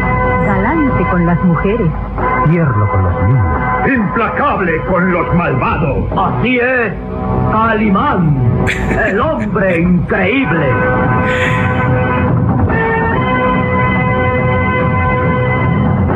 A ese señor se refería a Dan Augusto. Serenidad y paciencia, decía Calimán, que lo escuchamos durante muchos años, ya saben qué estación, ¿verdad? Bueno, muchos años escuchamos a Calimán siempre con su serenidad y paciencia los tiempos son del señor, pero ¿de cuál señor? Pues de Calimán, yo creo, ¿no? Bueno, vamos a tener más reacciones. Ya reaccionó Dan Augusto López, esa es la noticia central. Ya hay una reacción por parte del secretario de Gobernación, no anuncia su renuncia al cargo. Estoy a la espera de alguna reacción por parte de Ricardo Monreal, por parte de Claudia Sheinbaum, en los próximos minutos aquí en el Heraldo Radio. Samuel Ponce de León, coordinador del Programa Universitario de Investigación sobre Riesgos Epidemiológicos y Emergentes de la UNAM, alertó que la pandemia por COVID-19 continúa con su proceso proceso de transmisión y evoluciona. En el caso de China, la propagación se incrementa de manera importante al grado de causar olas de mayor intensidad en diferentes regiones del mundo. ¿Qué significa esta noticia? Que el COVID-19 no se ha ido y que la pandemia continúa. El gobernador de Jalisco, Enrique Alfaro, confirmó que se reunirá con el dirigente nacional de Movimiento Ciudadano, Dante Delgado, el mismo que dice que la coalición de partidos de oposición son el Titanic hundiéndose? Bueno, Enrique Alfaro se va a reunir con Dante Delgado para definir las reglas del partido rumbo a la candidatura al gobierno de Jalisco y la presidencia de la República y sobre eso decidirá si participa en la contienda federal o no. La realidad es que en este momento las encuestas aseguran que Movimiento Ciudadano perdería Jalisco, ganaría Morena, ¿eh? Ojo, ¿eh? Y, esto es algo que tiene que estar evaluando Dante Delgado. Quiere conservar Movimiento Ciudadano Jalisco. Tiene que pensar muy bien con quién se va a ¿eh? Porque en este momento, si las elecciones fueran en este momento para gobernador, Jalisco se queda con Morena y lo pierde Movimiento Ciudadano. No lo digo yo, lo dicen las encuestas. Ya le compartí un buen cúmulo de estas ayer en el suplemento especial del Heraldo de México. El director general del Instituto Politécnico Nacional, Arturo Reyes Sandoval, y secretario general del Sindicato Nacional de Trabajadores de la Educación, Alfonso Cepeda Salas, firmaron un acuerdo de aumento salarial del 4% directo al sueldo base del personal docente de la institución que será retroactivo al 1 de febrero. La policía de Richmond, capital del estado de Virginia, esto en los Estados Unidos, informó que nueve personas resultaron heridas, dos de ellas de gravedad, en un tiroteo durante una ceremonia de graduación en la escuela secundaria, lo que generó una importante movilización policíaca y la zona permitió la detención de los atacantes. Le informó que la presidenta de Perú, Dina Boluarte, compareció ante la Fiscalía de la Nación. Fíjese, Dina Boluarte compareció ante su Fiscalía General de la República del Perú, para que me lo entienda. No se anduvo con que, ahí me voy corriendo a la embajada de mi país amigo para que me protejan. Nada. El valor que no tuvo Pedro Castillo lo tiene Dina Boluarte y se presentó ante la autoridad. ¿Sí?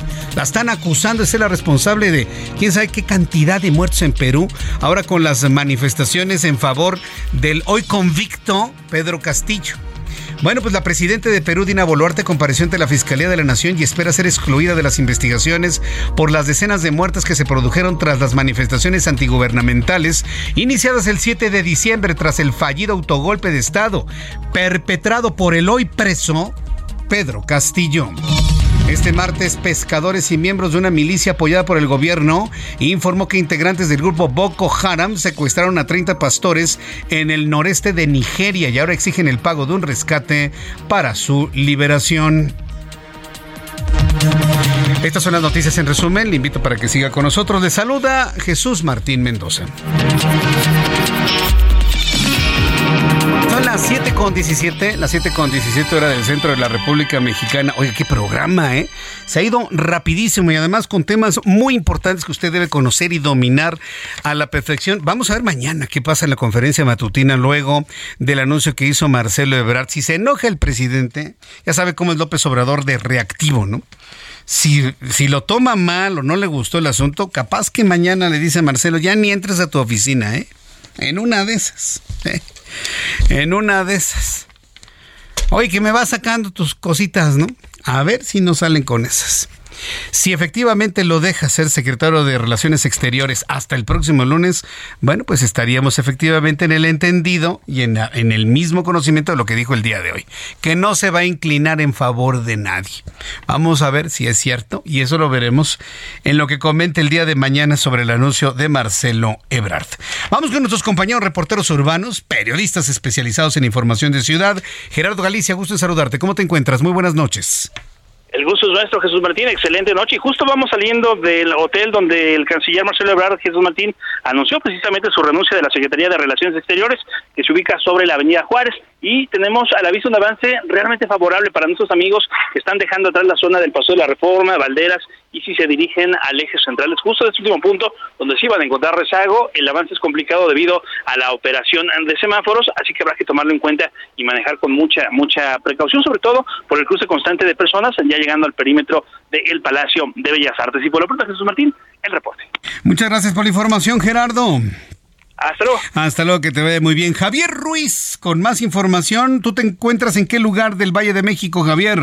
En la calzada de Tlalpan, Jesús Martín, y poco a poco ya se incrementa el aforo de automovilistas. Hay que salir con anticipación, ya rezagos para quien deja atrás la zona del eje 7 sur, y esto en dirección hacia el circuito interior más, más adelante también para llegar hacia la incorporación con la avenida Miguel Ángel de Quevedo. El sentido opuesto, aunque presenta carga vehicular, el avance es un poco más aceptable. El circuito ya también con algunos rezagos, una vez que se deja atrás la avenida Universidad y esto en dirección hacia Tlalpan, o bien para continuar a los ejes 5 o 6 sur. El sentido opuesto, en carriles centrales el avance es un poco más aceptable.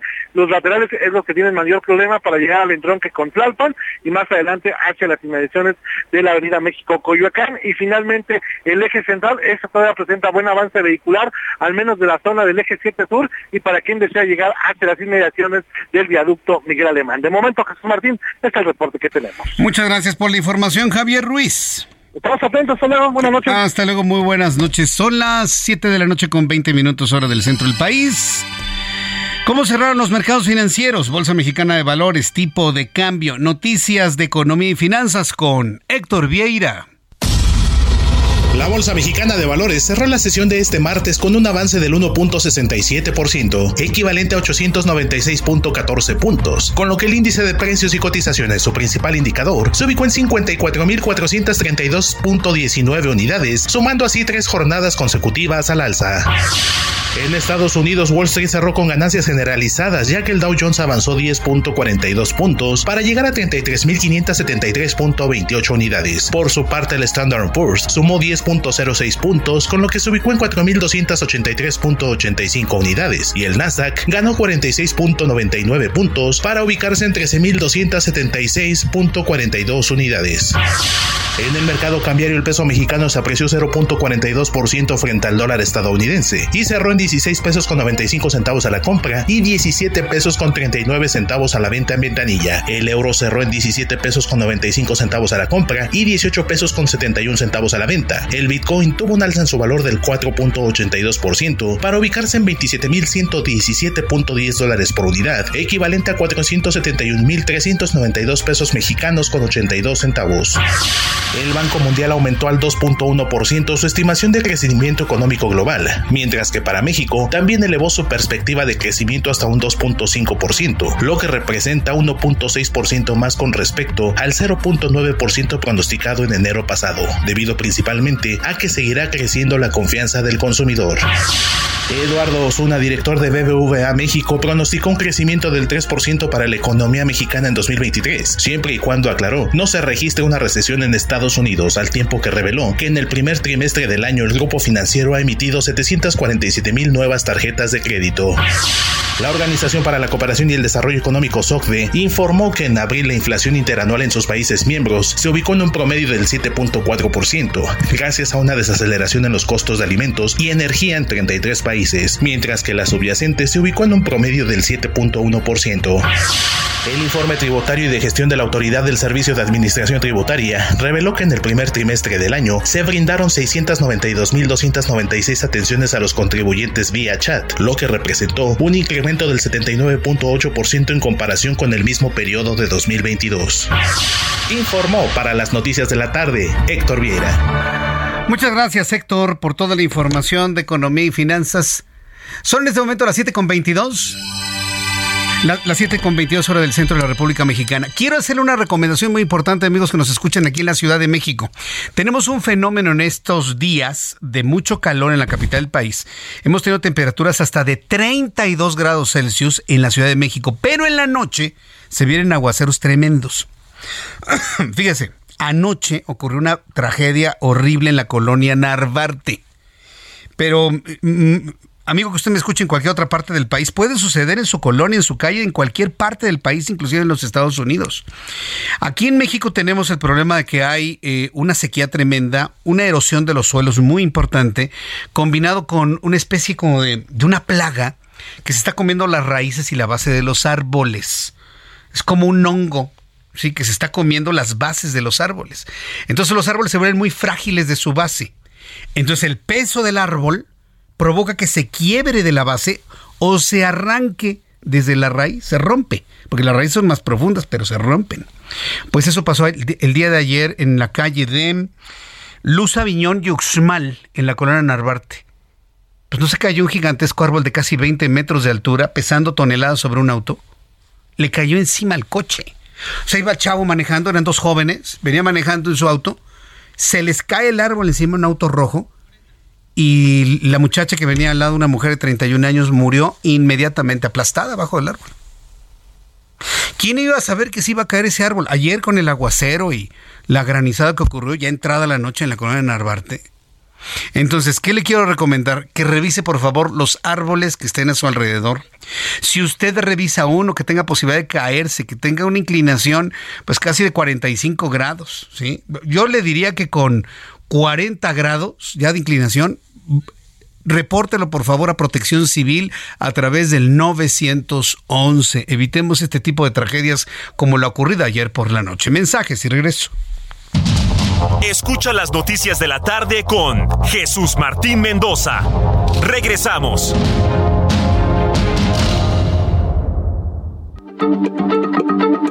Heraldo Radio, la H se lee, se comparte, se ve y ahora también se escucha.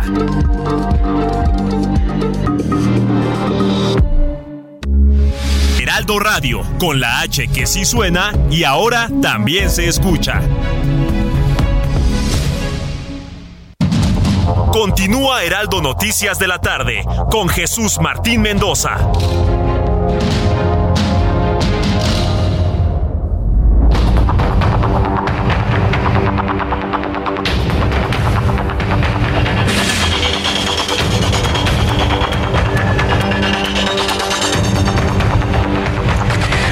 Ya son las 7.30, las 7.30 hora del centro de la República Mexicana. Le, comentaba hace unos instantes, bueno, cuando platicaba precisamente con el diputado Héctor Jaime, sí, conversaba con el diputado, ahorita le digo su nombre completo, Héctor Jaime Ramírez Barba, que pues no nos va a quedar de otra más que otra vez tener que acudir a la Suprema Corte de Justicia de la Nación para que se declare inconstitucional este este interés o esta insistencia del presidente mexicano estar desmantelando y destruyendo todo, absolutamente. Eso, lo comentábamos, ¿no? Ni modo, vamos a tener que ir nuevamente a la Suprema Corte de Justicia de la Nación. Le comento esto porque es a través del Poder Judicial como vamos, lamentablemente, pues a mantener, pues que nuestro país se mantenga con toda eh, operatividad porque de otra manera, pues olvídese. ¿Por qué le digo esto? Hace, unos, hace unas horas, un juez de distrito en materia administrativa en la Ciudad de México, escuche usted esto, emitió un fallo en el que ordena a la CONADE regresar las becas y estímulos a las nadadoras de la Selección Nacional de Natación Artística. Las nadadoras triunfadoras en Egipto, las nadadoras de oro, ¿sí? Además de que son unas mujeres bellas, son de oro por haber ganado oro en sus competiciones internacionales sin el apoyo de la CONADE. Donde su directora pues trae pleito casado con ellas, ¿no? Volvió a insistir los días pasados en que ella no las mandó a vender calzones. Pues calzones o sin calzones, a un juez de distrito de la Ciudad de México les está no pidiendo, sugiriendo, suplicando, no hombre, le está exigiendo a la CONADE que le regresen todos los apoyos y las becas a las nadadoras de eh, artísticas, a la selección mexicana de nado artístico. ¿Qué le parece? Lo vamos a platicar un poco más adelante aquí en el Heraldo Radio. No, hombre, alguien debe estar. Alguien debe estar. Cuando son las 7.32, vamos a revisar lo que ha ocurrido en otras partes del mundo con Alina Leal Hernández. Tras mutuas acusaciones entre Kiev y Moscú, este martes fue destruida la represa hidroeléctrica de Kajovka, la cual abastece de agua la península de Crimea, anexionada en 2014 por Moscú, la cual podría causar importantes problemas de suministro, pues sumergirá las líneas defensivas rusas en esta parte del río Dnieper, pero sobre todo dificultará una posible contraofensiva ucraniana en la zona. La farmacéutica alemana Merck demandó al gobierno de Estados Unidos por su plan para reducir los precios de medicina subsidiada y acusó que hubo extorsión durante el proceso de negociación con las autoridades. En su querella, la firma pidió al Tribunal Federal del Distrito de Columbia que impida que el Departamento de Salud y Servicios Humanos le fuerce a aceptar un acuerdo que baje los precios en el marco de la ley de reducción de la inflación. Este martes, el exgobernador de Nueva Jersey, el republicano Chris Christie, antiguo aliado de Donald Trump y quien se ha convertido en uno de sus críticos más constantes, entró a la carrera presidencial de 2024, presentándose como el único candidato capaz de enfrentar al expresidente Trump. Christie, de 60 años y conocido por su estilo combativo, registró su candidatura ante la Comisión Federal Electoral de Estados Unidos. Una nueva variante de ecovirus detectada en Francia se ha relacionado con infecciones neonatales graves en nueve bebés, de los cuales siete fallecieron entre julio de 2022 y el pasado mes de abril. Los casos que se reportan en el último número de la Revista Europea de Epidemiología, Prevención y Control de Enfermedades Infecciosas se asocia con una nueva variante del ecovirus 11. Un ecovirus es una de las varias familias de enterovirus y afectan al tracto digestivo. Los guardianes de la revolución iraníes presentaron este martes un misil balístico supersónico en un acto en presencia del presidente Ebrahim Raisi. Gracias, Alina, por la información. Son las 7.34, las 7.34 horas del centro de la República Mexicana. Por cierto, de la información internacional, hay nuevamente escaramuzas en Francia. Está otra vez París de cabeza. Eh, incendios, manifestaciones, gente en la calle, cacerolazos, todo absolutamente. Fíjense, los franceses tienen volteado París y Francia nada más porque les movieron de 62 a 64 años la edad de jubilación en, en, Francia. ¿Se imagina si en Francia quitan 65 normas médicas? No, hombre. Reinstauran la guillotina, ¿eh? Los franceses. No, claro. No, los franceses son gente de arma a tomar. Yo no entiendo por qué en otros países cuando un gobierno les mueve algo en sus derechos fundamentales, como por ejemplo es una edad de jubilación, se paraliza el país. En México, no, aquí no pasa nada. Aquí todo el mundo se deja. Aquí todo el mundo está dejado. Así nos quiten el servicio de salud, ya quitaron las normas, le quiten los medicamentos. Ay, bravo, bravo, mi presidente, que te estás vengando de los ricos que nos tienen oprimidos. ¿Qué país somos, de veras? De verdad. Le comento esto porque París está de cabeza otra vez por una modificación en una pensión. ¿Se imaginan cómo estaría Francia si les quitan 65 normas de salud. Oh, no, bueno. Por eso le decía, reinstauran la guillotina, por lo menos. Bueno, noticias de nuestro país. El gobernador de Veracruz, Cuitlagua García, anunció la detención de la jueza de Cosamaloapan, Angélica Sánchez Hernández, quien liberó a Itiel N., alias el Compa Playa quien habría sido acusado de varios delitos, entre ellos el asesinato del diputado local del PRI, Juan Carlos Molina, en 2019. Juan David Castilla, gusto en saludarte. Muy buenas tardes, Jesús Martín, te saludo con gusto desde Veracruz comentarte que durante ayer lunes 5 de junio fue detenida la jueza de control del distrito de Cosamaloapan, Angélica Sánchez Hernández, por elementos de la policía estatal, presuntamente tras haber liberado a Itiel Palacios García, alias Compa Playa, quien fue recapturado el pasado domingo por el presunto delito de homicidio doloso calificado en agravio del exdiputado priista Juan Carlos Molina Palacios. Sus abogados y familiares denunciaron que fue arrestada por elementos de la Secretaría de Seguridad Pública, dependencia estatal, a cargo de Cuauhtémoc Zúñiga Bonilla. Había sido citada por la presidenta del Tribunal Superior de Justicia del Estado de Veracruz, Lisbeth Aurelia Jiménez Aguirre, para una aclaración sobre su criterio jurisdiccional para dictar la no vinculación a proceso contra el compa Playa. Gustavo Gómez, su hijo, relató que estuvo presente durante la detención y dio a conocer que su madre fue víctima de un abuso policial. Escuchemos parte de su testimonio, por favor, Jesús Martín. Yo veo como mi mamá le intercepta una patrulla de la SP estatales, la interceptan del lado contrario, se bajan, bajan a mi mamá jalones, eh, le ponen una capucha, una, capucha en la cabeza, la empujan a la patrulla y un oficial se sube a su coche y se lo lleva manejando. O sea, aquí no, ella no obtuvo, no, pues, era, estaba sola, no había manera de que se pusiera en alguna manera hacia ellos, ¿no? Eh, son mentiras muy sucias lo que están diciendo de mi mamá. También comentarte, Jesús Martín, que el joven acudió a las oficinas centrales de la Fiscalía General del Estado en la ciudad de Jalapa, acompañado del abogado Carmelo Reyes Gallardo, quien indicó que la jueza está a disposición de la Fiscalía por presuntos delitos contra las instituciones de seguridad pública. Escuchamos también parte de lo que declaró el representante legal. Por favor, Jesús Martín. Y en este caso, fíjense cómo hay ese efecto corruptor de parte de las instituciones que arman una investigación en el sentido de quererlo lograr la medida cautelar de prisión preventiva porque dicen que la juez agarró un arma y disparó.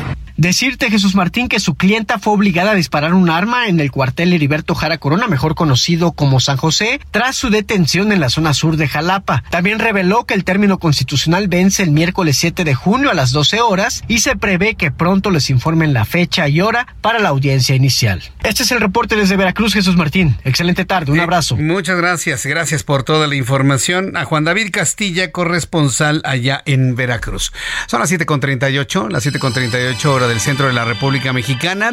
Sigo a la espera de las primeras reacciones en torno al anuncio de Marcelo Ebrard, secretario de Relaciones Exteriores, de separarse del cargo a partir del próximo lunes. Uno de los momentos también importantísimos a tomar en cuenta, con base en lo anunciado hoy por el secretario de Relaciones Exteriores, es lo que tenga que decir el presidente el día de mañana. Si lo agarró de malas, no, espéreme tantito. En una de esas le pide que abandone la oficina mañana mismo. Y si efectivamente el presidente va a respetar y no se va a inclinar absolutamente por nadie, entonces pues dejarán que los tiempos corran como el propio canciller lo estableció el día de hoy. Asunto que debo decirle, ¿eh? Ha generado un verdadero terremoto político, al menos dentro del movimiento de regeneración nacional, en donde todos están en la evaluación, en la toma de temperatura, en el consejo, en la toma de, reacciones, en fin, están evaluando apenas con qué discurso, ¿sí? Para que me entienda, están en la elaboración de la narrativa oficial de Morena ante el anuncio de Marcelo Ebrard. ¿sí? Porque esto evidentemente, al menos, al menos en lo mediático, lo coloca en primer lugar a Marcelo Ebrard, sin duda alguna, en lo mediático, en la exposición mediática en torno a su intención de ir a la presidencia. Ya las preferencias o las intenciones de voto son otras, pero en cuanto a lo mediático, de anunciar ese paso fundamental de abandonar el cargo para dedicarse de lleno a esto, es el primero que lo hace Marcelo Ebrard. Cuando son las 7.40 horas del centro de la República Mexicana, Juan Musi, analista financiero aquí en el Heraldo. Mi querido Juan, qué gusto saludarte, ¿cómo estás? Igualmente, mi querido Jesús Martín, un gustazo también estar contigo. Oye, a mí me, choca cuando los integrantes del gobierno le hablan superpeso al superpeso cuando no tiene nada de super y más bien tendríamos que hablar del dólar débil, ¿no? Juan, siguen con esta historia, ¿no? Con esta narrativa. Bueno, pues sí, mira, la verdad es que estamos viviendo y viendo un tipo de cambio que teníamos hace aproximadamente siete años y medio. Sí quiero decirte que como analista financiero y puedo decirte que pues todos los colegas que conozco no vislumbrábamos que esto iba a ocurrir. Tampoco vislumbrábamos que se iba a ir a 25 o a 26, pero simplemente sería una relación de, de equilibrio, ¿no? Eh, llamarle superpeso porque está muy fuerte, eh, pues ok, te la valgo, pero llamarle superpeso y pensar que esto es absolutamente bueno para todos y para todos los sectores de la economía, pues creo que ahí, ahí hay un error, ¿no? La explicación de por qué está fuerte muy, muy brevemente, mi querido Jesús Martín, es que es una moneda que flota libremente, que está pues, a expensas de oferta y demanda.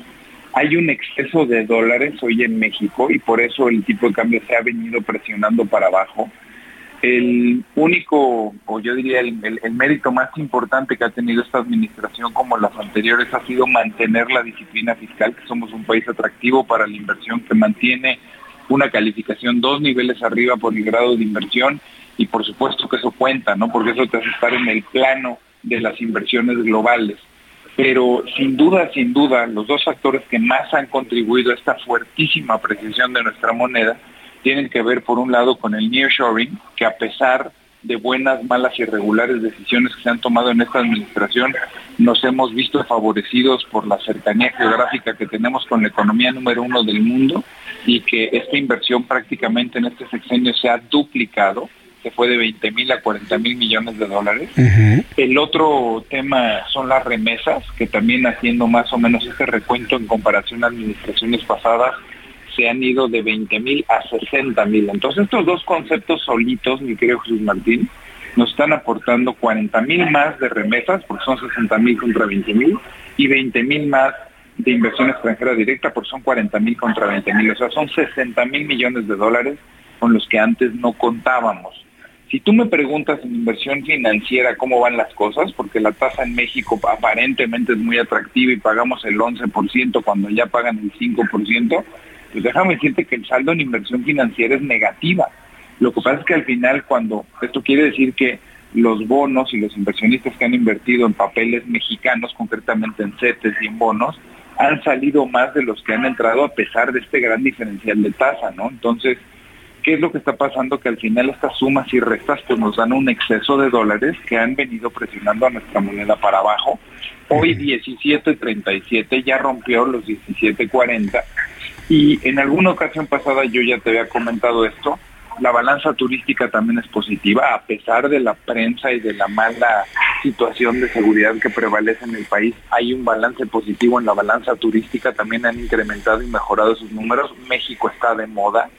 Y también pues que el precio promedio del petróleo, producto de pues eh, la reapertura económica post pandemia, pues tiene precios del promedio de barril de petróleo que también generan una entrada de divisas interesante, ¿no? Entonces todos estos factores contribuyen a esta apreciación que, que, como tú bien comentas, pues más que ser meritoria de alguien o de eh, una cierta administración o persona en particular, pues no, es una situación coyuntural que nos pone en esta situación de tener un exceso de dólares.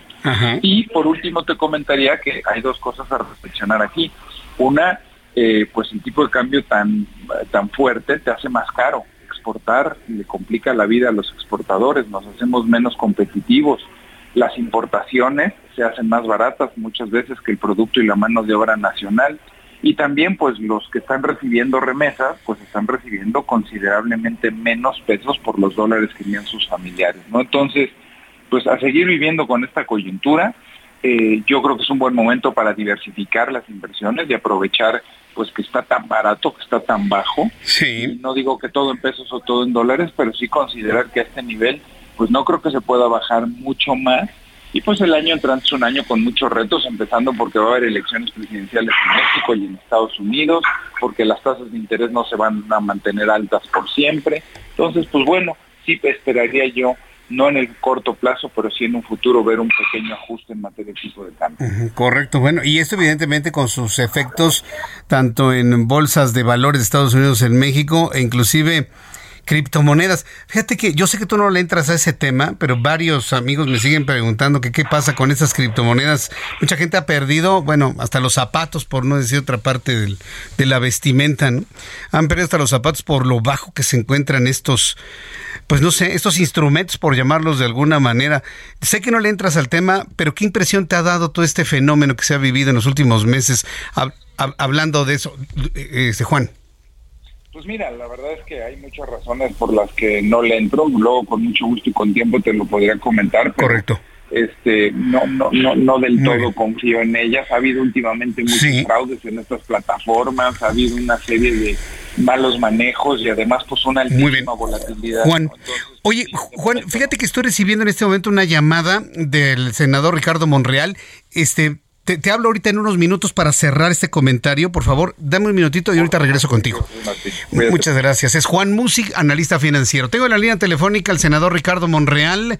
Senador Monreal, ¿cómo le va? Bienvenido. Buenas noches. Jesús, ¿cómo estás? Buenas noches. Un saludo afectuoso a todo el auditorio. Muchas gracias, senador. Bueno, pues su voz como senador de la República y también como integrante de Morena se vuelve importantísimo luego de lo que hemos escuchado, tanto anuncios del, del Congreso que habrá el próximo domingo y la salida de Marcelo Ebrard de la Secretaría de Relaciones Exteriores, pues lo que Marta marca ya un punto importante rumbo a determinar a, la, a quien quiera aspirar a la presidencia. ¿Cuál es su primera reacción, senador Ricardo Monreal? Primero que es una decisión respetable, aunque ya se había tomado esa decisión al interior de la cena de ayer, que era una de las posibilidades que el Consejo Nacional tomara el próximo domingo. Entonces no hay para mí ninguna sorpresa. Él lo había anunciado ya y lo único que hace es adelantarse un poco a las otras renuncias que seguramente vendrán de aquellos que aspiran a suceder al presidente López Obrador, entre los que yo me encuentro, pero que una vez que el Consejo decida el domingo, todos tenemos que tener la obligación o todos estamos obligados a presentar la renuncia de acuerdo con el resolutivo que emane del órgano máximo de dirección partidista. Entonces, las renuncias que se puedan registrar de los otros aspirantes estarán en función del Consejo y no tanto por una presión que haya generado el anuncio del hoy todavía secretario de Relaciones Exteriores. No, porque eso se platicó ayer, Martín. Eh, Jesús Martín. Se platicó ayer y obviamente no tiene que ver nada. Era una decisión ya asumida por los cuatro incluyendo a Dan Augusto, a Claudia Chainbaum y yo, sabíamos que había esa posibilidad de la renuncia de nuestros cargos para poder contender en el proceso interno de Morena. No es sorpresa, pues ya se había platicado. Eh, ahora bien, dice el secretario de Gobernación en su cuenta de Twitter que los tiempos del Señor son perfectos. ¿Si están siendo perfectos? ¿O se adelantó Marcelo? ¿O se atrasa el Consejo? ¿Cómo lo ve Ricardo Monreal? Normal, eso se platicó ayer y yo decidí esperar hasta que el Consejo defina. No quita eh, esta decisión anticipada, no quita importancia a todo el proceso que se está llevando a cabo. eh, no tarda pues más que tres días más, cuatro días más. Si el canciller va a renunciar a partir del lunes, seguramente el domingo se establecerán las fechas de renuncia y serán tres días después o cuatro días para aquellos que quieran participar o aquellos que queramos participar. No altera pues el sentido positivo del procedimiento, eh, simplemente es una estrategia del canciller mediática que hay que respetar y que eh, hay que valorar. en, el caso del senador Ricardo Monreal, ¿ya tiene la ruta crítica desde este momento hasta pedir licencia y empezar pues, el trabajo de la búsqueda para ganar esa encuesta de Morena? Sí, por supuesto. Si decidí, si he insistido en participar, lo que tengo en mente y lo que he estado haciendo es prepararme para cumplir con los lineamientos que el Consejo Nacional determine, someterme a ellos y empezar a trabajar de acuerdo con estos lineamientos que ordene el Consejo. Cuidar siempre la norma interna, cuidar los estatutos y cuidar la unidad de Morena, que es clave en estos momentos de dificultades. El presidente garantizó que no se va a inclinar la balanza en favor de nadie. Ricardo Monreal eh, confía en el piso parejo que garantizó el presidente. Hasta ahora no ha habido piso parejo, pero yo podría decir que el día de ayer me salí de la cena eh, con optimismo, porque vi a un presidente de la República muy preocupado por la unidad, sincero en sus planteamientos, un estadista que lo que interesa a él es eh, el país, la estabilidad, el proceso de transformación eh, que continúe. Entonces vi a un presidente muy claro en su idea y en su propósito de construir un mejor país con políticas progresistas y con profundización de la vida democrática de México. Entonces eso me da aliento y me da confianza en que pueden generarse condiciones de mayor equidad en este proceso interno. Eh, finalmente, ¿cómo está construyendo o aportando eh, Ricardo Monreal a la unidad del partido? Porque esta podría ser la parte más delgada del hilo, senador. Sí, primero he decidido caminar con Morena, luchar en Morena y jugármela totalmente con el presidente de la República. Es lo mejor que podemos hacer, cerrar filas con él y no generar diferendos porque se juega mucho el país en esto. La democracia, eh, la economía, la política social e incluso la política exterior. Todo eso hay que revisarlo con sumo cuidado para caminar al lado de las grandes ideas y al lado de las grandes definiciones políticas que el presidente ha diseñado y ha puesto en marcha nosotros tenemos que continuar eh, profundizando a las transformaciones del país. Eso es lo que creo. Senador Ricardo Monreal, aprecio mucho esta reacción de un integrante sin duda importantísimo dentro del movimiento de regeneración nacional a propósito de los anuncios que hoy se hacen y que bueno, pues que marcan ya una temperatura más elevada en la ruta hacia el año 2024. Muchas gracias por su tiempo, senador. Siempre es un gusto saludarlo. No, para servirte y un saludo a todo el auditorio y una disculpa porque escuché que alguien fue interrumpido, no era mi intención, me estaban buscando y simplemente me reporté como siempre, pero una disculpa. no, hombre, no, para nada, senador. Le agradezco mucho la disposición siempre para contestar nuestra llamada. Gracias, senador. Hasta pronto. Siempre, saludos. Que le vaya muy bien. Hasta luego. Ricardo Monreal, pues debo decirlo, ¿eh? es el primer integrante de Morena que reacciona a lo anunciado por Marcelo Ebrard obviamente, pues en un programa con, con la importancia de este que usted escucha, pues buscamos a toda la cúpula, pero no, en este momento nadie, ¿no? Ni la dirigencia, ni la Secretaría General, ni las dirigencias en las cámaras, nadie absolutamente se, se, atrevió, o, al menos de bote pronto, a dar una primera reacción al anunciado el día de hoy, que hay que decirlo junto con el Consejo del próximo domingo, marque el ritmo de las cosas dentro de este partido político rumbo al 2024. El primero en reaccionar, Adán Augusto a través de Twitter. La segunda reacción, la de Ricardo Monreal, la que tuvimos en este momento. No tengo todavía reacciones de la jefa de gobierno. Va a ser muy interesante saber cuál va a ser la reflexión y la evaluación de todo esto por parte del presidente el día de mañana. Por lo pronto, hasta aquí nuestro programa de noticias. Muchas gracias por habernos acompañado. Le digo, estuvo lleno, lleno de asuntos interesantes. Lo espero mañana, 2 de la tarde, Heraldo Televisión, canal 8.1, 6 de la tarde, Heraldo Radio en México, los Estados Unidos. Soy Jesús Martín Mendoza por su atención. Gracias, hasta mañana. Buenas noches. Esto fue Heraldo Noticias de la tarde con Jesús Martín Mendoza.